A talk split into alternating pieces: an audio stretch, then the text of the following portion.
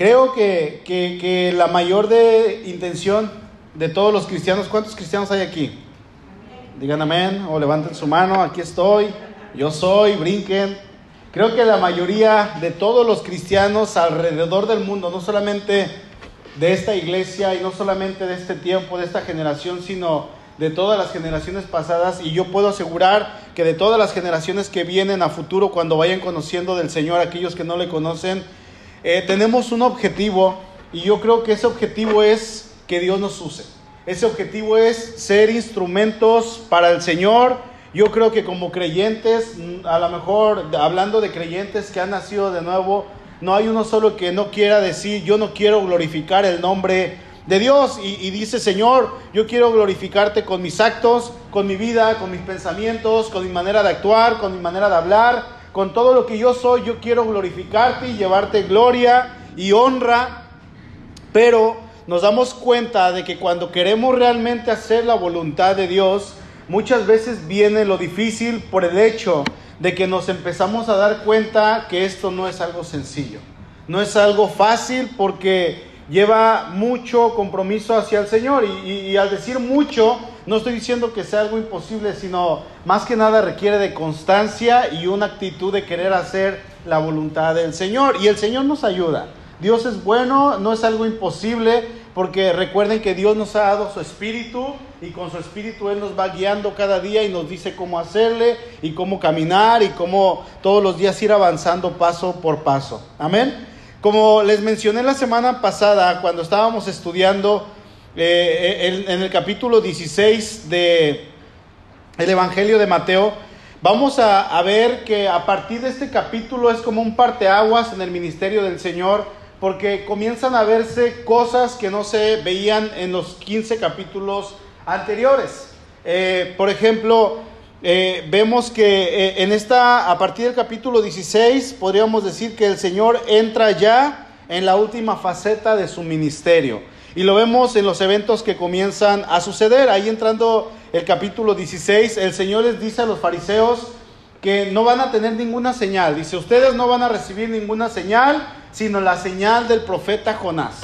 Y esa señal, obviamente, hoy nosotros la conocemos, es que el Señor tenía que pasar tres días y tres noches en el vientre de la tierra y después resucitar, aunque en ese momento los fariseos no lo entendieron.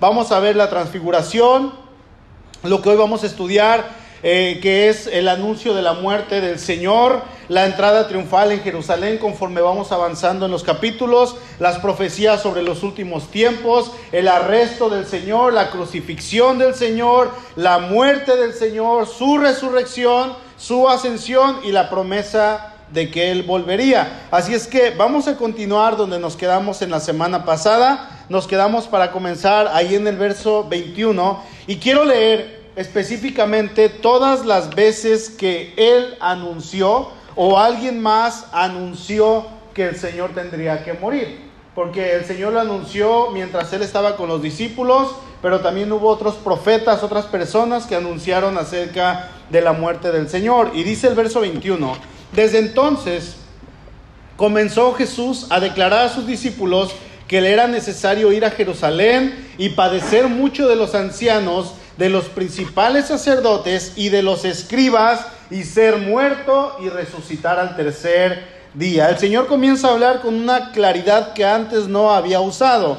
Así es que cuando Él empieza a anunciarle a los discípulos que Él tenía que morir, esto era algo difícil para ellos de entender, no lo podían digerir muy bien, porque de estar sanando personas, de estar haciendo milagros, de tener una, una, manifestación en la cual Él se transfigura, aparece en Elías, aparece en Moisés hablando con Él, y de repente de la nada dice que Él anuncia que iba a morir, y lo anuncia con una seguridad así de es algo que va a pasar. Ahí en Marcos capítulo 8 dice que cuando el Señor les menciona que ellos, que Él tenía que morir, Dice otra versión que les hablaba sin rodeos, sin tapujos, sin ocultar nada. Dice Marcos 8:31. Luego comenzó a enseñarles, el Hijo del Hombre tiene que sufrir muchas cosas y ser rechazado por los ancianos, por los jefes de los sacerdotes y por los maestros de la ley. Es necesario que lo maten y a los tres días resucite. habló de todo esto con toda claridad. Y es que la muerte del Señor era algo que tenía que pasar y efectivamente sabemos que pasó. Algo que pasó y a nosotros nos trajo bendición. Ahora, ahí en Mateo 16, cuando el Señor, lo que leímos ahorita al principio, les anuncia a sus discípulos que tenía que morir, no fue la única vez que él anuncia, sino que él se los estuvo diciendo repetidas veces, una tras otra, les advertía a sus discípulos que tenía que pasar lo inevitable. Ahí en Mateo 17, un capítulo adelante, dice el verso 22. Estando ellos en Galilea, Jesús les dijo, el Hijo del Hombre será entregado en manos de hombres y le matarán, mas al tercer día resucitará. Y ellos se entristecieron en gran manera. E, ellos estaban escuchando al maestro y era triste escuchar eso, pero también era algo que ellos desconocían. No sabían realmente de qué estaba hablando el Señor, quizás no lo creían que iba a pasar de una manera literal, o a lo mejor no, sí iba a pasar, pero no tan pronto. No tan rápido, apenas estaban agarrándose más cariño, apenas habían reconocido que era el Hijo de Dios, que era el Mesías, un hombre con todo el futuro, podríamos decirlo, por venir, con todo el éxito que ya estaba a punto de venir, porque era el Mesías, el Hijo de Dios. Y resulta que él dice que va a morir. No, no, no, no, no va a pasar tan pronto. No, no, no, es, es muy pronto. Va a pasar a lo mejor dentro de 50 años. Capítulo 20, por favor verso 17. ¿Cuál es el título del encabezado que está ahí arriba? Bueno, en la Reina Valera 60 dice Jesús anuncia nuevamente su muerte. Verso 17, subiendo Jesús a Jerusalén, tomó a sus doce discípulos aparte en el camino y les dijo, he aquí subimos a Jerusalén y el Hijo del Hombre será entregado a los principales sacerdotes y a los escribas y le condenarán a muerte y le entregarán a los gentiles para que le escarnezcan, le azoten y le crucifiquen más al tercer día resucitará. Y vamos a encontrar estos mismos testimonios del Señor ahí en Mateo, en Marcos, perdón, capítulo 9, Lucas capítulo 9, pero no solamente vamos a encontrar el testimonio del Señor, sino que hay un texto que todo el mundo conoce si es que ha leído Isaías 53 y dice el versículo 4, ciertamente llevó él nuestras enfermedades y sufrió nuestros dolores. Versículo 5, mas él herido fue por nuestras rebeliones, molido por nuestros pecados, el castigo de nuestra paz fue sobre él y por su llaga fuimos nosotros curados. Verso 6, mas Jehová cargó en él el pecado de todos nosotros. Está hablando de la muerte del Mesías, de la muerte del Señor. 7, angustiado él y afligido no abrió su boca, como cordero fue llevado al matadero y como oveja que delante de sus trasquiladores enmudeció y no abrió su boca. Verso 8, porque fue cortado de la tierra de los vivientes y por la rebelión de mi pueblo fue herido y se dispuso con los impíos su sepultura, mas con los ricos fue en su muerte. Con todo eso, Jehová quiso quebrantarlo, sujetándolo a padecimiento, sujetándole a padecimiento. Es una profecía que se dio acerca del Mesías de que él tenía que morir. El rey David, ahí en el Salmo 22, dice, Dios mío, Dios mío, ¿por qué me has desamparado? Y David está haciendo alusión a un evento que va a pasar 700 años después, no, perdón, como mil años después cuando el Señor está en la cruz y él clama, ¿verdad? Y dice, Eli, Eli, lama sabactani, que quiere decir, ¿por qué me has desamparado, Dios mío? Y vamos a encontrar al final de los evangelios que lo que Jesús dijo realmente se cumplió. Lo que el Señor profetizó acerca de sí mismo se cumplió. Ahí en Mateo 27 dice que el Señor fue condenado a muerte. Dice el verso 26. Entonces Pilato le soltó a Barrabás y habiendo azotado a Jesús le entregó para ser crucificado. Y en el verso 50 de este mismo capítulo se cumple la profecía del Señor. Mas Jesús, habiendo otra vez clamado a gran voz, entregó el Espíritu. Y se cumple lo que el Señor había dicho.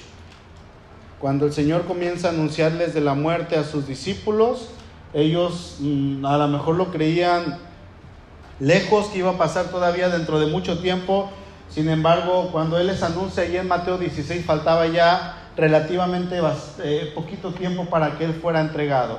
Eh, yo no sé si todos escucharon aquí, hace algunos años comenté que eh, tiempo antes de morir mi papá nos anunciaba que él iba a morir. Él nos decía, yo voy a morir, hijos. A veces nos juntaba a los tres, a veces a los cuatro junto con mi mamá y hablaba con nosotros y nos decía, yo siento que voy a morir, mi muerte está cerca. Nunca lo vimos con miedo, pero él era algo que él decía muy, muy seguro. Él tenía diabetes, se le empezaban a caer los dientes, se le estaban aflojando. Eh, de ser una persona que llegó a pesar 130 kilos, eh, estaba, era poquito más alto que yo y estaba ponchadote. Eh, de repente empezó a adelgazar, adelgazar y ya el último pesaba como 75 kilos, 80, muy, muy delgado. Se lo acabó la diabetes y él pensaba que iba a morir. Yo pienso que él pensaba que iba a morir de diabetes. Y nos empezaba a anunciar y decía, hijos, yo voy a morir. Y pasaba el tiempo y conforme iba pasando el tiempo, él nos lo decía más y más, cada vez más seguido. Hasta que llegaba un momento que nos decía, quiero que sean buenos hijos. Cuando yo me tocaba estar solo con él, me decía, pórtate bien, atiende a tu mamá, no la dejes, bendícela, cuídala protégela, sé un buen hijo, estudia por favor. Yo no voy a estar contigo, pero creo que ya te enseñé lo suficiente. Y todo el tiempo a veces eh, lo tachábamos de loco, a veces le decíamos, ya papá, cambia el tema, no digas eso, todavía no, no queremos que perderte. Todavía queremos tenerte un tiempo aquí con nosotros. Y de, nuestra parte nunca pensamos que fuera a ser tan pronto. Sin embargo, eh, esto pasó y él se fue. Él murió en un accidente, de hecho no murió de diabetes. Eh, un día salió a cobrar un dinero, era su cumpleaños, y de regreso aquí en el puente de la Coca ya no llegó a casa. Ahí murió. Bueno, murió en la 42, se lo llevaron ya grave y ya no llegó a casa nunca. Y no sabíamos, o sea, podríamos llegar a pensar, pues sí, va a morir, pero queremos que sea dentro de 5, 10, 20 años. 30 años, ¿quién quiere que su papá muera o su mamá? Pues nadie, ¿no? Y pensábamos esos y él, no, él nos anunciaba su muerte, nos decía, yo no sé si tenía algún presentimiento, si era algo que estaba en su corazón, si era algo que Dios había puesto en el corazón de él, pero es algo que pasó. Y eso pasa con mucha gente. Hace rato me decían unas personas respecto a esto que comenté en la mañana, que, una persona le entregó unas flores a otra y le dijo, mira, ten, te las entrego para que me recuerdes. Y en esa noche murió. Otra persona salió de tal lado y le dijo antes de irse, oye, te encargo a mis hijos. Pues ¿cómo que me los encargas y nunca me los dejas? Los cuidas, por favor. Y en esa noche murió.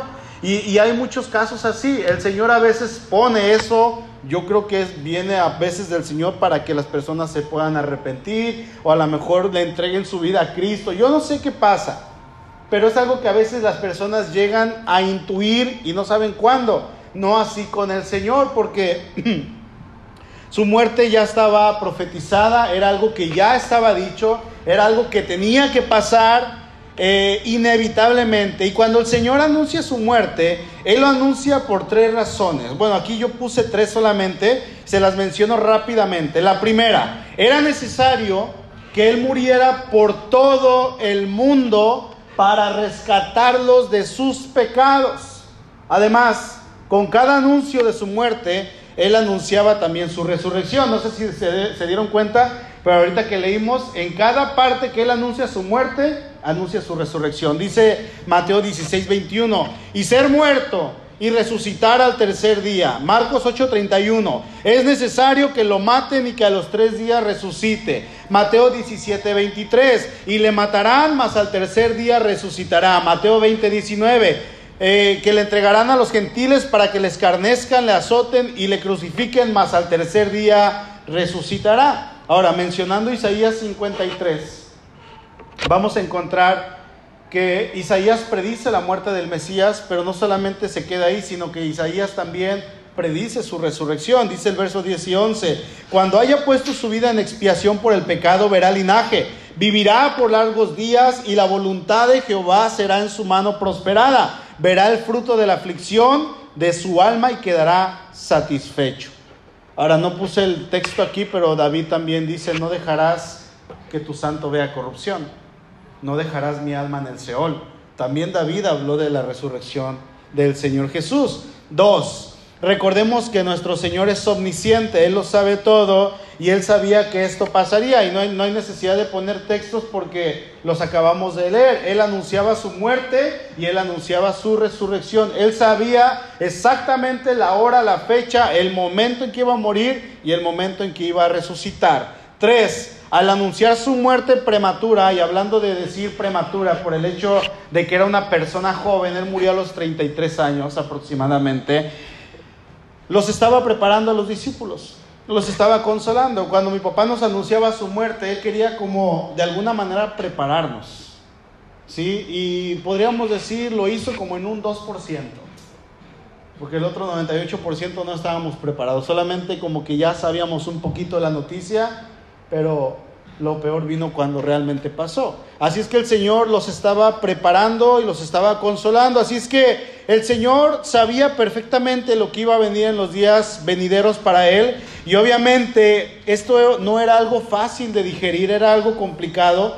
Y el Señor sabía que esto estaba ya anunciado desde la eternidad pasada. Dice ahí en primera de Pedro 1.20 que el Señor ya había sido destinado desde antes de la fundación del mundo. Así es que el Señor les anuncia eso a sus discípulos, los prepara, los consuela y les dice, esto va a pasar inevitablemente. ¿Hasta aquí vamos bien, hermanos? ¿Sí? ¿Dudas, preguntas? ¿No? Ok. Entonces, los de la mañana ya lo saben, esta fue solamente la introducción. Vamos a entrar a tema. ¿Están listos? No, no es la introducción, ya vamos un poquito avanzados. Mateo capítulo 16, por favor, versículo 21. Desde entonces comenzó Jesús a declarar a sus discípulos que era necesario ir a Jerusalén y padecer mucho de los ancianos, de los principales sacerdotes y de los escribas, y ser muerto y resucitar al tercer día. Entonces Pedro, tomándolo aparte, comenzó a reconvenirle, no olviden esa palabra, por favor, reconvenirle diciendo, Señor, ten compasión de ti, en ninguna manera esto te acontezca. Ya dijimos que la muerte del Señor era algo inevitable. Tenía que pasar sí o sí. Y no hay nada que lo pueda cambiar y no hay nada o, no hubo nada que lo pudiera alterar. En la mañana comentaba que hace un tiempo me enviaron un video donde, no sé si vieron la película hace años de Terminator, y ya ven que este, este tipo, este robot viaja al pasado y quiere asesinar a una persona y hay otra persona que se interpone. Bueno, Resulta que este Terminator, ahora la versión buena, viaja al pasado y cuando llega donde está el Señor con sus discípulos, lo primero que hace sin llegar ni preguntar, él le dispara a Judas y lo mata. Y el Señor que está ahí representando a Jesús le dice, ¿por qué haces eso? Y él le dice, porque te va a traicionar. Entonces el Señor le dice, no hagas eso y lo, resucita y Judas revive y él le vuelve a disparar. Entonces Judas eh, muere y le dice que no hagas eso y le dice es que te va a traicionar y cuando te traicione vas a morir y le dice yo lo sé pero no lo hagas. Ya no le dispares y lo vuelve a resucitar y lo vuelve a matar. Y le dice que no, es que le dice el otro, ¿verdad? Es que entiende, él te va a traicionar y vas a morir. Y le dice, es que es necesario que eso pase. No podemos cambiar eso y lo vuelve a resucitar. ¿Qué es el punto? Que esto tenía que pasar porque así estaba escrito. Así estaba, no había nada, hermanos, que tendría, que podría cambiarlo. Entonces, Pedro, unos momentos antes, si recordamos lo de la semana pasada, Pedro unos momentos antes había proclamado de su boca, de sus labios, a Jesús como el Mesías. Y el Señor cuando le dice, tú eres el Mesías, el Hijo de Dios, el Todopoderoso, el Hijo del Dios viviente, el Señor lo felicita porque Pedro hizo una declaración correcta. Y podríamos decir entonces, hasta este momento, de todos los discípulos, Pedro era el más espiritual.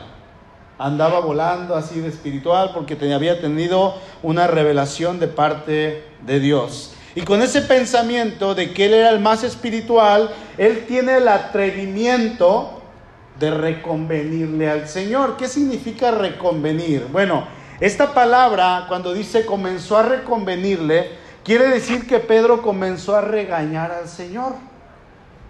Pedro comenzó a amonestarlo. Imaginen la escena, hermano. Pedro estaba reprendiendo al Señor Jesús. ¿Quién se atrevería a hacer eso?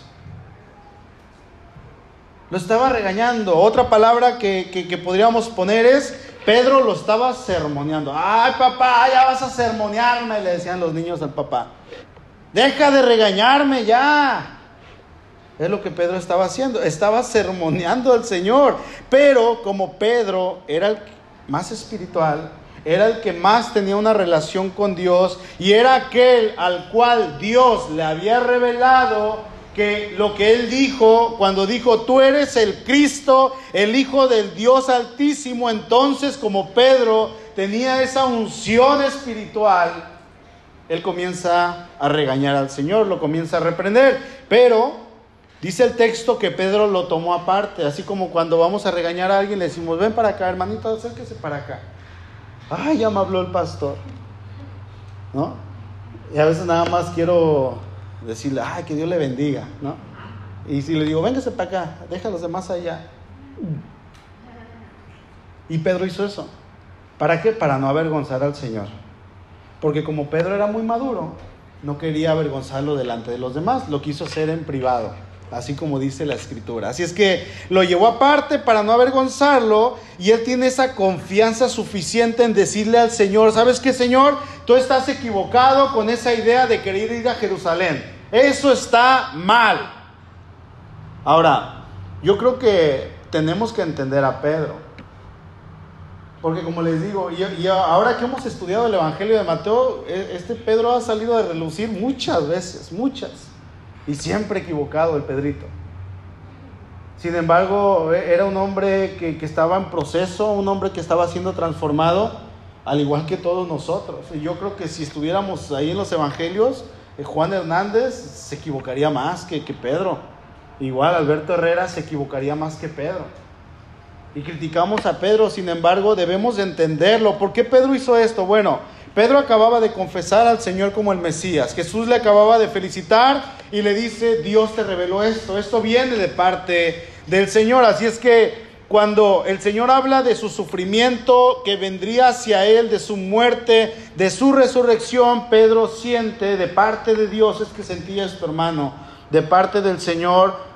Y como yo escucho a Dios, porque Él me revela y me acaba de revelar que tú eres el Mesías, el Hijo del Dios Altísimo, Él siente que tiene cierta autoridad o derecho de hablar. Y Pedro comienza a reprender al Señor. Dice que, eh, eh, que Pedro comenzó a exhortar al Señor. Imagínense a Pedro sermoneando al Dios eterno.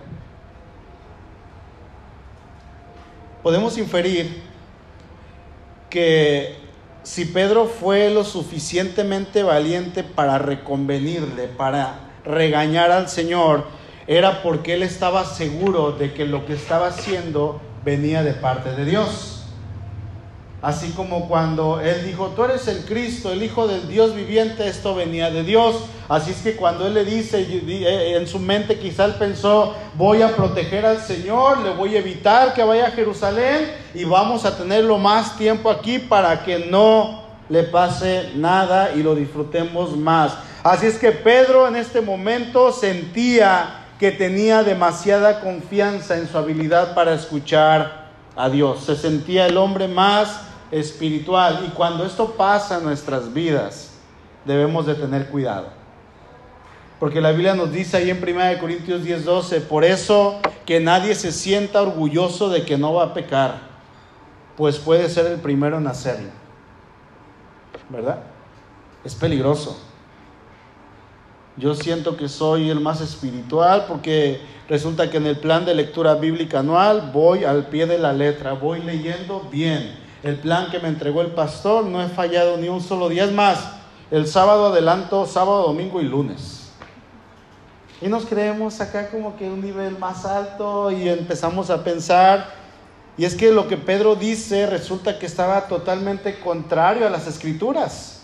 Era algo totalmente torcido. Pedro actúa nuevamente en la carne y creyendo que por tener la primera vez una revelación de parte del Señor, él podía reprender al Señor, pero no vayamos solamente con Pedro, vamos, vamos a, traerlo.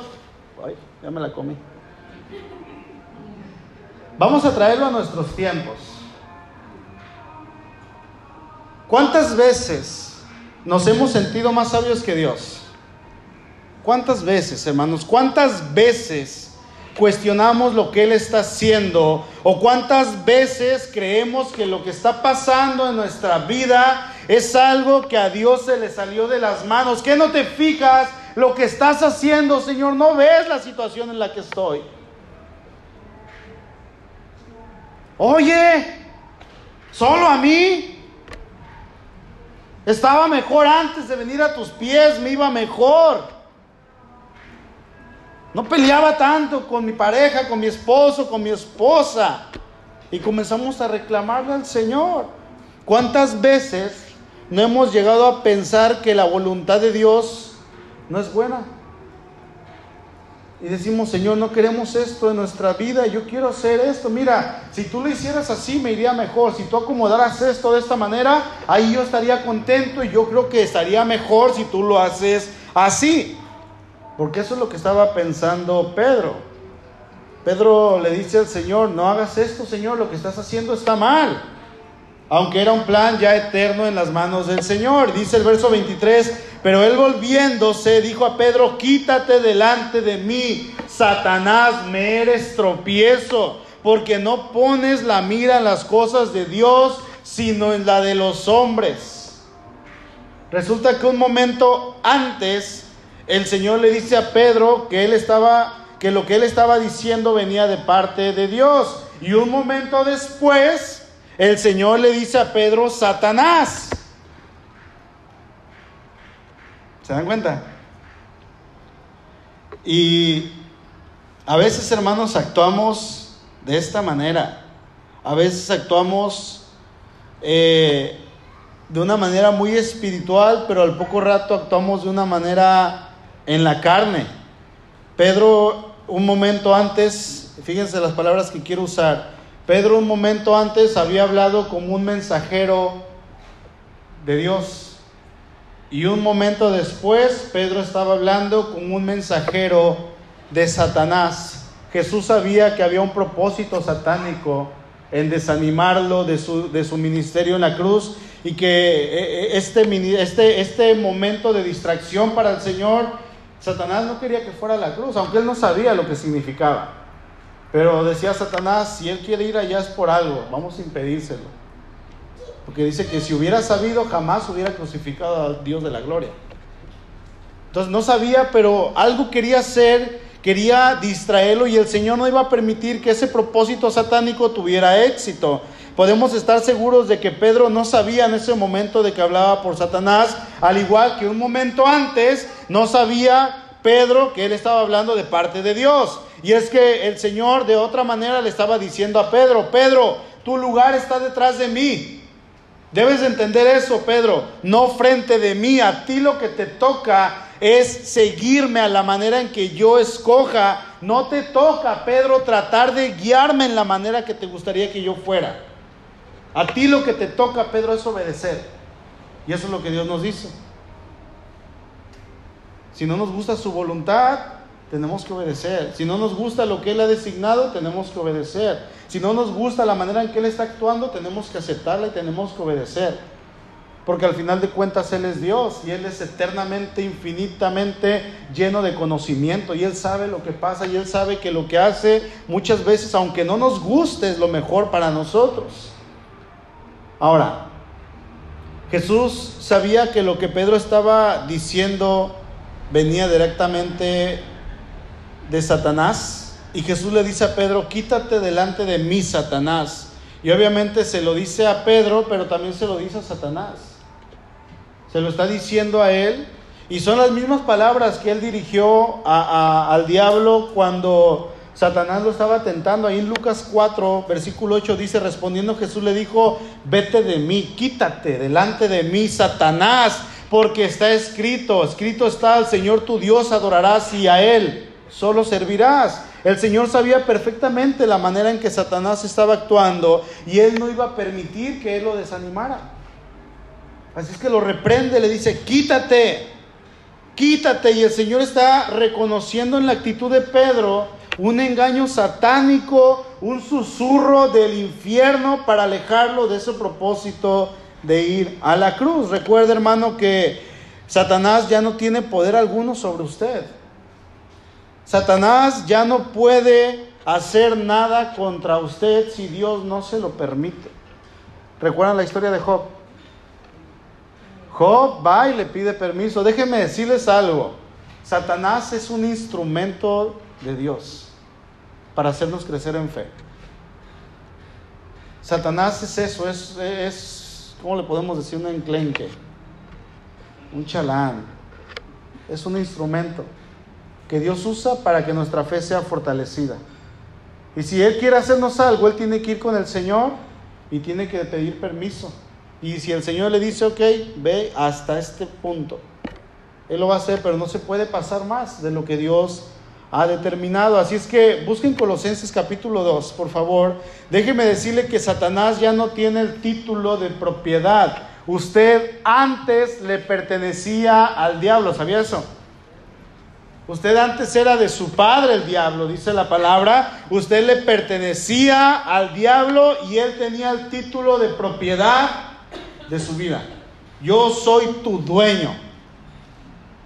Sin embargo, esto ya no es posible cuando usted recibe a Cristo en su corazón como su Señor y su Salvador. Dice Colosenses 2.13, y a vosotros estando muertos en pecados y en la incircuncisión de vuestra carne os dio, os dio vida juntamente con él, perdonándoos todos los pecados, anulando el acta de decretos que había contra nosotros, que nos era contraria, quitándola de en medio y clavándola en la cruz, y despojando a los principados y a las potestades, los exhibió públicamente, triunfando sobre ellos en la cruz. ¿Se da cuenta?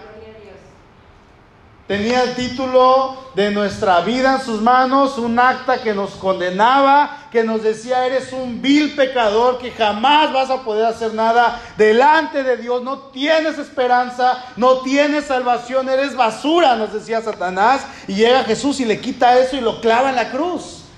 Y Satanás queda humillado, derrotado, acabado, vencido. Eso es lo que hizo el Señor. Y ahora dice el Señor, ahora me pertenece a mí y ya tú no tienes absolutamente ninguna autoridad sobre él, sobre ella, porque es mi hijo, ella es mi hija, y si tú te metes con ella, te metes conmigo, y Satanás dice, no, pues hasta ahí. Debemos de saber, hermanos, pregunta, ¿tienen frío? Los apagamos si quieren, ¿no? Pregunta, ¿qué es lo que Satanás entonces puede hacer contra nosotros? ni la brujería, hermanos. Nada. Les he contado que tenía un compañero de trabajo que era brujo y llegaba con su libro de hechizos y lo traía a todas partes. Y, un día me dijo: si, te, si, si, me sigues diciendo de tu Dios, te voy a lanzar un hechizo. Y le dije: lánzame todo si quieres. No me puedes hacer nada. Dije: tus hechizos no sirven porque mi Dios es más grande que el tuyo. Y se me quedaba viendo y se hacía así como, como si yo tuviera un arma o algo. Y se espantaba. Se espantaba y decía, eh, ten cuidado. yo decía, no, ten cuidado tú. Y nunca hizo nada. Lo llevé a la iglesia una vez, se llevó su libro, le dije, llévatelo. Y lo llevaba aquí bien agarrado. Y no lo soltaba, su libro de hechizos. Y le decía, no va a pasar nada. Hermanos, nada nos puede afectar porque Él ya perdió la batalla porque usted es de Cristo. Así es que si usted es de Cristo, usted se tiene que portar como un hijo de Dios, como un siervo de Cristo. Pero si usted descuida su relación con el Señor, déjeme decirle que ahí va a venir la lucha, ahí va a venir lo difícil, ahí va a venir cuando solemos decir, ay, es que es bien difícil. Es simplemente mantenernos en esa relación con el Señor, mantenernos, mantenernos. ¿Es un compromiso? Claro que sí. Pero si usted descuida su relación con Dios, usted no va a tener el, el, suficiente discernimiento para poder vislumbrar, vislumbrar, perdón, cuando Satanás esté acercándose a nuestra vida y hablándonos, y él se va a acercar y él no puede escuchar lo que hay dentro de mí. Él no lee, no, no, no escucha mi corazón, pero sí me susurra. Y me puede decir algo porque Él sabe de qué pie cogeo, Él sabe cuáles son mis pecados porque también me conoce. Y me va a decir, mira, esto es de parte de Dios, esto no es malo, adelante, hazlo. Y nos va a poner cosas enfrente y van a aparecer cosas buenas. Y hace un tiempo tomamos una decisión, Sur y yo, y nos pusieron una oferta delante de nosotros que parecía de Dios. ¡Wow! Y estaba brillosa la oferta, sumamente barata y con mucho trabajo habíamos juntado un dinero. Y alguien viene y nos pone esa oferta delante de nosotros y le dije, vamos a orar. Y nos agarramos de la mano y oramos en ese momento y dijimos, Señor, ya, esto es tuyo y perdimos el dinero. Porque se veía tan jugoso, tan bonito. Y le dijo Satanás a la mujer, la serpiente, no vas a morir, sino que cuando tú tomes ese fruto vas a ser como Dios. Dios es un mentiroso, Él te dijo que ibas a morir, pero al contrario, tú vas a ser como Dios, le dijo la serpiente a Eva. Y dice que Eva volteó a ver el fruto y ¿cómo lo vio? Como algo codiciable que se antojaba a la vista, era atractivo. Y dijo, de aquí soy. Y Suri y yo dijimos, de aquí somos. Y lo tomamos y se nos fue de las manos a los días. Con mucho trabajo se nos fue esos ahorritos. Y nos pesó y aprendimos. Aprendimos a la mala, porque no oramos, oramos como por los alimentos. Y se nos fue porque era una oferta jugosa. Entonces, cuando nosotros descuidamos nuestra relación con Dios, va a parecer algo muy bonito. Recuerden que la escritura nos dice que Satanás se disfraza como ángel de luz, así es que él sabe cómo engañarnos y lo sabe muy bien, hermanos. De ahí la importancia de tener esa relación con Dios de, de una manera constante, sin descansar. ¿Saben por qué? Porque Satanás no descansa ni un poco. Él no descansa. El Señor Jesús, siendo Dios en su humanidad, Él siempre sabía la importancia de tener esa comunión con su Padre. Así es que cuando venía algo malo de parte de Satanás, Él discernía inmediatamente. Por ejemplo, tenemos los fariseos, Él los reprendía, Él los exhortaba, Él les decía hipócritas, sepulcros blanqueados, son unas tumbas llenas de huesos, hijos del diablo, serpientes porque él sabía quiénes eran ellos. Cuando llegaba gente con un corazón humilde, con un corazón genuino, él los atendía, los sanaba y les daba la salvación. Así es que cuando viene Satanás, ahí con Pedrito, él discierne inmediatamente y dice, este es Satanás. Y en este momento Pedro se acaba de convertir en un instrumento de Satanás. ¿Cuántas veces, hermanos, salimos gozosos del servicio. Yo espero que digan todos los domingos. Salimos gozosos del servicio, de alabar al Señor. Ay, qué bonitos cantos. El Señor me ministró, el Señor esto, el Señor aquello. Señor, gracias, me hablaste. Estaba pasando por esta situación y vengo, mira, casi, casi puedo volar y nos hacemos así. Y es algo bien hermoso cuando el Señor nos habla. Y le decimos al Señor, a partir de hoy, Dios, ya quiero hacer las cosas bien. Voy a actuar correctamente como un hombre de Dios, como una mujer de Dios. Y cuando vamos saliendo de aquí, de este lugar, a lo mejor a veces antes de llegar a casa o llegando a casa, tenemos una discusión con la esposa, con el esposo, con los hijos, con la familia, con los vecinos. Y acabamos de salir del servicio y empezamos a gritar, a discutir, a pelear, insultamos y actuamos peores que unos inconversos. Hasta maldiciones se le escapan a los, a los creyentes. ¿Qué es lo que estamos haciendo? ¿Qué es lo que estamos haciendo, hermano? Les digo, estamos actuando de igual manera que Pedro.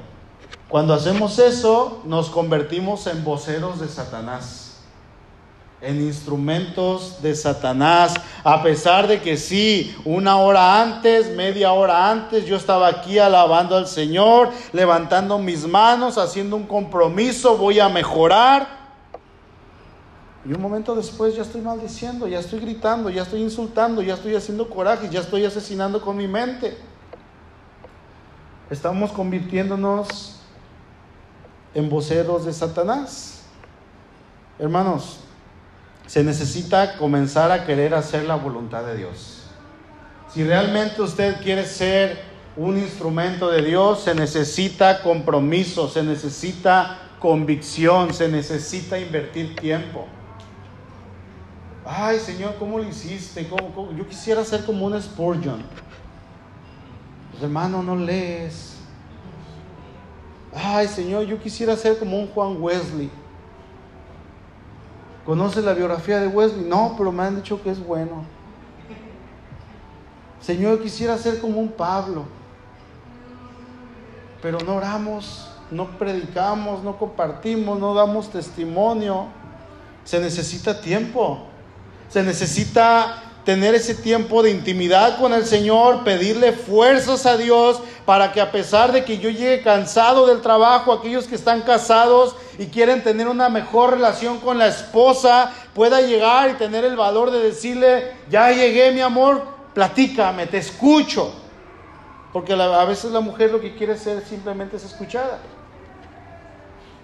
Y en la mañana decía, que el viernes decíamos en la reunión de matrimonios que la mujer de lo que más disfruta hacer es hablar. Sí, dicen los expertos que la mujer tiene que sacar mínimo de sus labios y de su corazón de entre 20 y 25 mil palabras por día.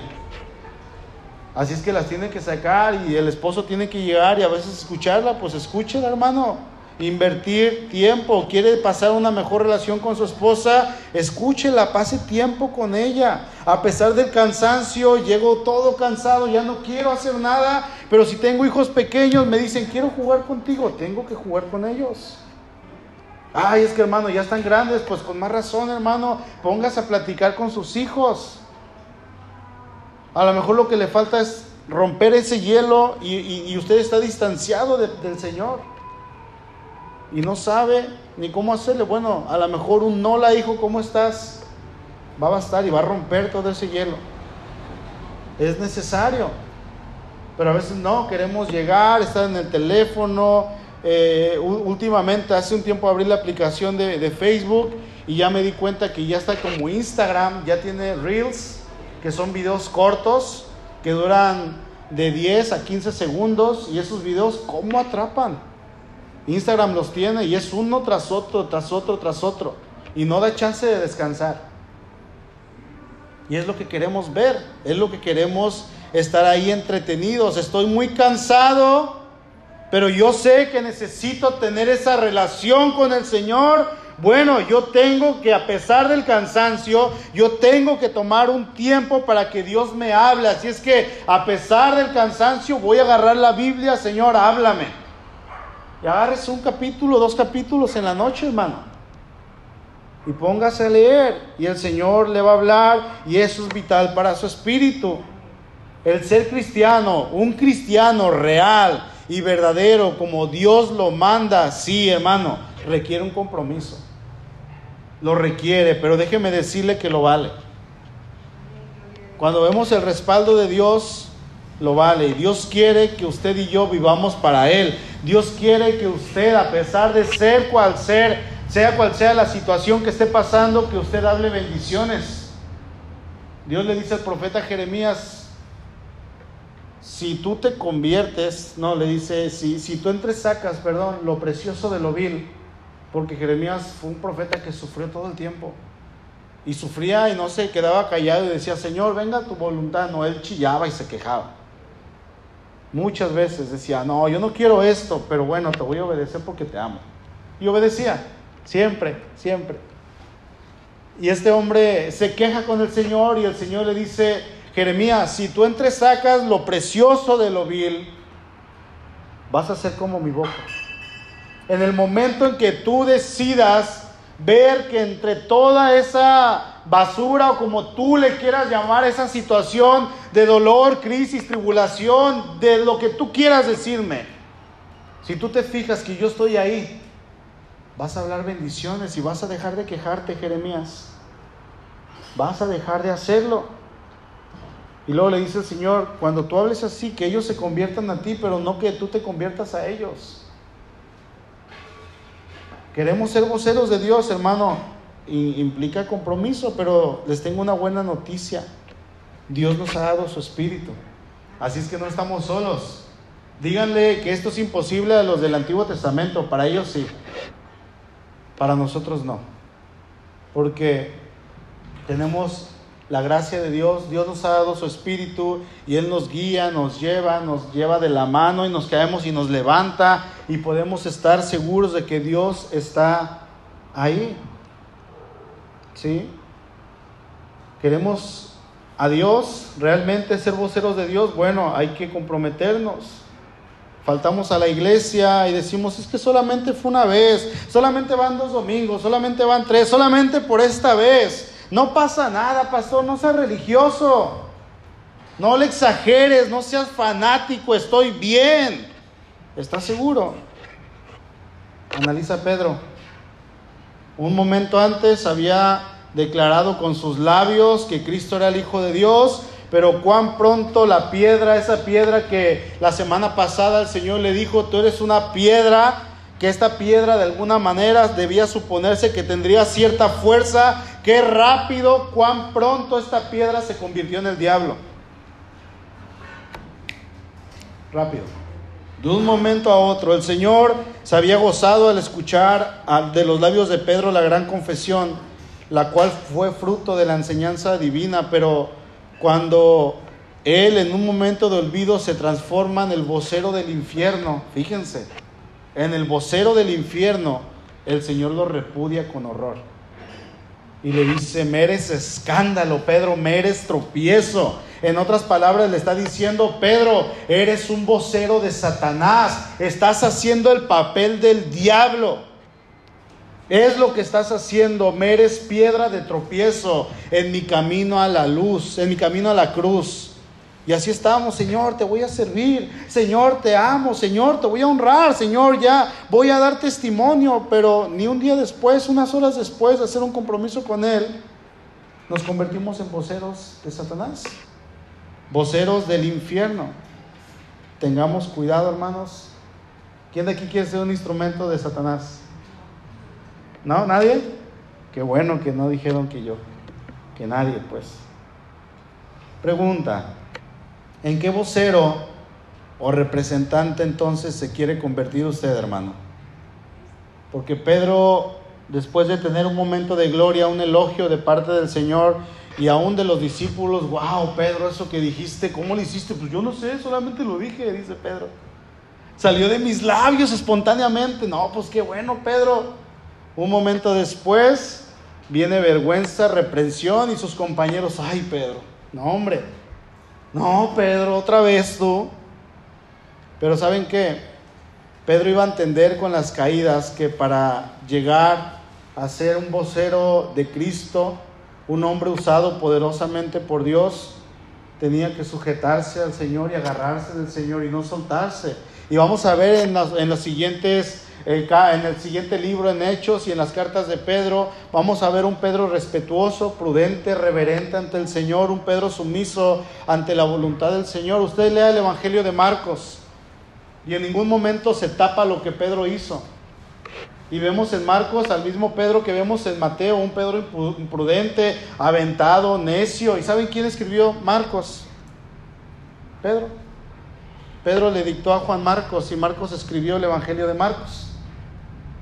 Y Pedro no negó quién era, ya había entendido.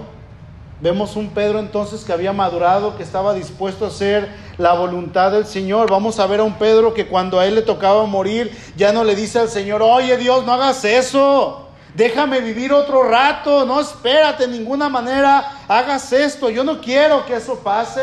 No. Hay un segunda de Pedro, capítulo 1, verso 13 dice el apóstol, y es justo que deba seguir recordándoles mientras viva.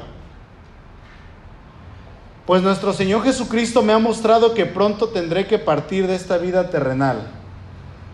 Dice Pedro, pero mientras yo esté vivo, Yo les voy a seguir recordando que tienen que hacer la voluntad del Señor. Yo les voy a seguir recordando que tienen que amar al Señor, que tienen que servir al Señor, que tienen que entregarse. Aunque el Señor ya me ha dicho que pronto me voy a morir. No le reclamó al Señor. De hecho, ahora él estaba preparando la iglesia que le estaba escribiendo para que estuvieran listos cuando él iba a morir.